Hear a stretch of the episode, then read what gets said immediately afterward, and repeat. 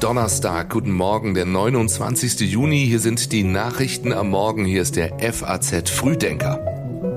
Ich bin Jan Malte Andresen, die Redaktion hat Rebecca Buchsein und das ist das Wichtigste für Sie heute.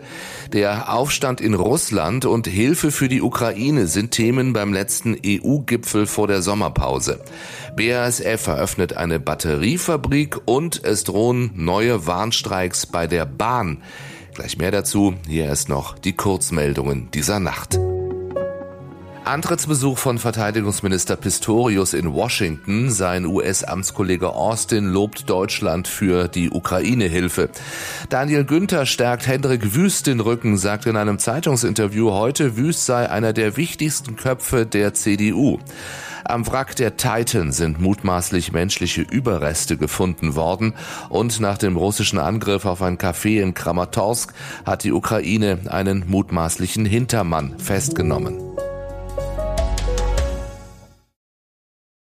Das war eine gefährliche Lage, weil man nicht weiß, was dabei rauskommt und was das dann bedeutet für Russlands Agieren in der Zukunft. Das sagt Bundeskanzler Scholz am Abend in der ARD bei Sandra Maischberger. Und er meint natürlich den Aufstand der Wagner-Söldner.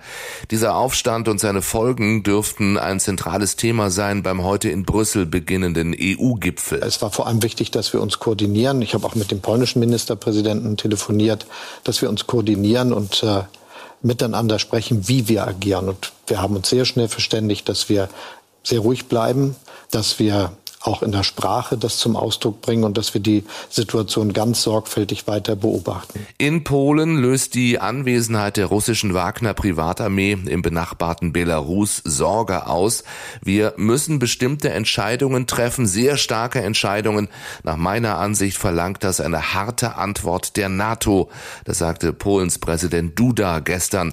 Und Bundeskanzler Scholz sagt über Wladimir Putin. Ich glaube schon, dass er geschwächt ist, weil das ja zeigt, dass die autokratischen Strukturen, die Machtstrukturen Risse haben und dass keineswegs er so solide und fest im Sattel sitzt, wie er immer wieder überall behauptet. Beim EU-Gipfel in Brüssel geht es heute auch um die Lage rund um den zerstörten Kachowka-Staudamm und um weitere Hilfsgelder für die Ukraine. Nach Wunsch von EU-Kommissionspräsidentin von der Leyen sollen dafür auch russische Vermögenswerte genutzt werden. Zündstoff bergen die weiter steigenden Migrationszahlen in Europa. Ungarn und Polen wollen gegen den Asylkompromiss für beschleunigte Grenzverfahren protestieren bei dem die beiden Länder überstimmt wurden. Die Länder ärgert, dass sie künftig 20.000 Euro für jeden Flüchtling zahlen sollen, den sie nicht aufnehmen. Bulgarien oder Österreich könnten abermals Geld für Zäune an den Außengrenzen verlangen.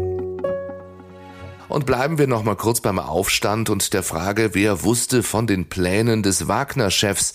In russischen Telegram-Kanälen häufen sich die Spekulationen, ob Prigoschin ranghohe Verbündete für seinen Vorstoß hatte.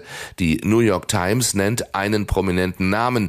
Demnach soll Russlands Vize-Generalstabschef Surovikin in die Pläne des Söldnerchefs eingeweiht gewesen sein. Die Zeitung beruft sich dabei auf Erkenntnisse von amerikanischen Geheimdiensten, die dies demnach aus abgehörten Gesprächen schließen. Sorowikin gilt zwar als Verbündeter Prigoschins, hatte sich aber noch in der Nacht zum Samstag auf die Seite des Kremls geschlagen. Der inhaftierte Oppositionsführer Nawalny attestierte Putin derweil fehlenden Rückhalt in der Gesellschaft. Niemand sei aufgestanden, um Putin zu verteidigen, ließ Nawalny über sein Team mitteilen. Der Kreml-Chef sei offenbar noch unpopulärer in der Bevölkerung als der aufständische Chef der Söldnergruppe Wagner. Für Russland gibt es keine größere Bedrohung als das Putin-Regime, so Nawalny.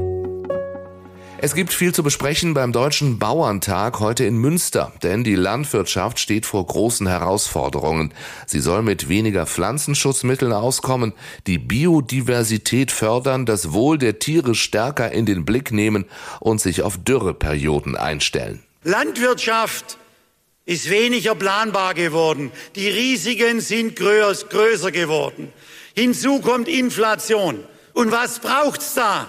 Eine Regierung, die Sicherheit vermittelt. Nur das, meine sehr geehrten Damen und Herren, kann ich im Moment überhaupt nicht erkennen. Das sagt Bauernpräsident Ruckwied gestern zum Auftakt des Bauerntages. Wenn heute Landwirtschaftsminister Özdemir vor den Mitgliedern spricht, dürfte auch das neue Tierwohl-Logo Thema sein. Damit soll von kommendem Jahr an verpflichtend zunächst nur Schweinefleisch mit fünf Haltungskategorien gekennzeichnet werden. Dann muss die Sauenhaltung mit Ferkelerzeugung mit rein. Dann müssen Fleisch- und Wurstwaren mit integriert äh, werden. Die müssen aufgenommen werden. Die Systemgastronomie. Dann muss endlich eine verpflichtende Herkunftskennzeichnung mit eingearbeitet werden. Das fehlt ja alles. Und das geht nicht. Wir brauchen Transparenz. Der FAZ sagte Bauernpräsident Ruckwied, das neue Tierhaltungskennzeichnungsgesetz ändere im Wesentlichen nichts und deswegen fordert er Nachbesserungen, genauso wie möglichst schnell eine verpflichtende Haltungs- und Herkunftsbezeichnung für alle Nutztiere einzuführen. Also doch, es droht der nächste Bahnstreik am kommenden Dienstag schon. Es sei denn, die Eisenbahngewerkschaft EVG entscheidet sich heute bei ihrer Vorstandssitzung doch anders und stimmt statt für neue Streiks für eine Schlichtung durch einen externen Vermittler. Dafür plädiert ja die Deutsche Bahn. Während einer Schlichtung wird üblicherweise nicht gestreikt. Bis morgen Mittag verlangt die Bahn eine Rückmeldung von der EVG. Bis die Verhandlungen abgeschlossen sind, dürfte es so oder so noch dauern, denn sollte die Gewerkschaft dem Schlichtungsverfahren zustimmen, dann müsste zunächst ja ein Schlichter gefunden werden. Und weil das Tarifwerk bei der Bahn als komplex gilt, würde die Einarbeitung schon einige Zeit dauern. Bereits jetzt gibt es zu den Verhandlungen 140 Seiten Tariftext. BASF ist für uns ja ein Glückszahl, gar keine Frage.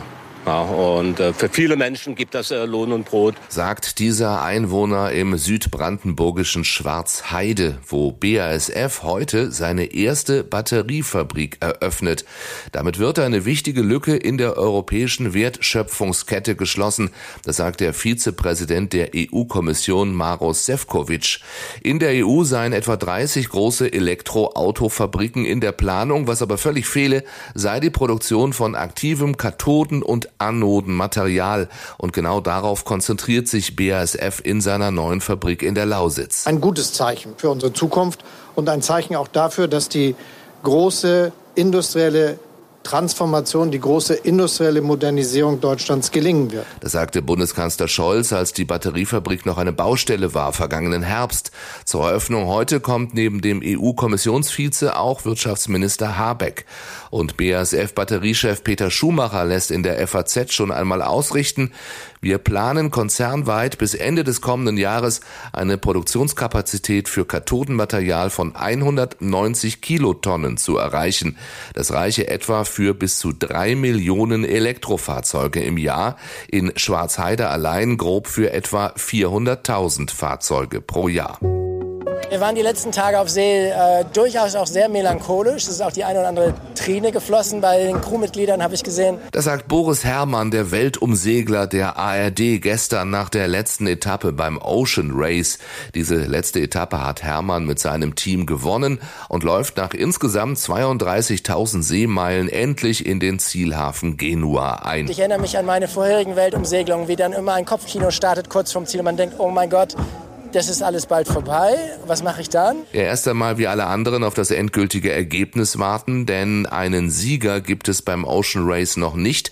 Das Segelteam 11th Hour Racing muss um den Sieg zittern, denn die Schweizer Verfolger Holcim PRB hatten Protest eingelegt. Hintergrund ist der Startunfall des US-Teams zu Beginn der letzten Etappe mit der französischen Guyot-Yacht, den diese auch verursacht hatte. Die Amerikaner mussten daraufhin aufgeben. Klar ist aber schon, Boris Herrmanns Team kommt auf Platz drei und sagt dem ZDF nach diesem Rennen. Ich glaube, das äh, verändert schon mein Leben. Äh, das erste Mal, dass ich beim Ocean Race dabei bin. Eine alte Legende, 50 Jahre alt. Ein, äh, ja, eine der Gipfelveranstaltungen des Segelsports. Das nächste Ziel hat Hermann schon im Blick. Ende des kommenden Jahres will er zum zweiten Mal bei der Solo-Regatta Vendée Globe an den Start gehen. Das war unsere Solo-Regatta, aber noch nicht die letzte Etappe für diese Woche. Die gibt's morgen. Besser informiert in den Tag kommen Sie ja mit dem FAZ Frühdenker immer ab sechs. Also morgen früh wieder. Ich wünsche Ihnen einen schönen Donnerstag, alles Gute für Sie und bis bald.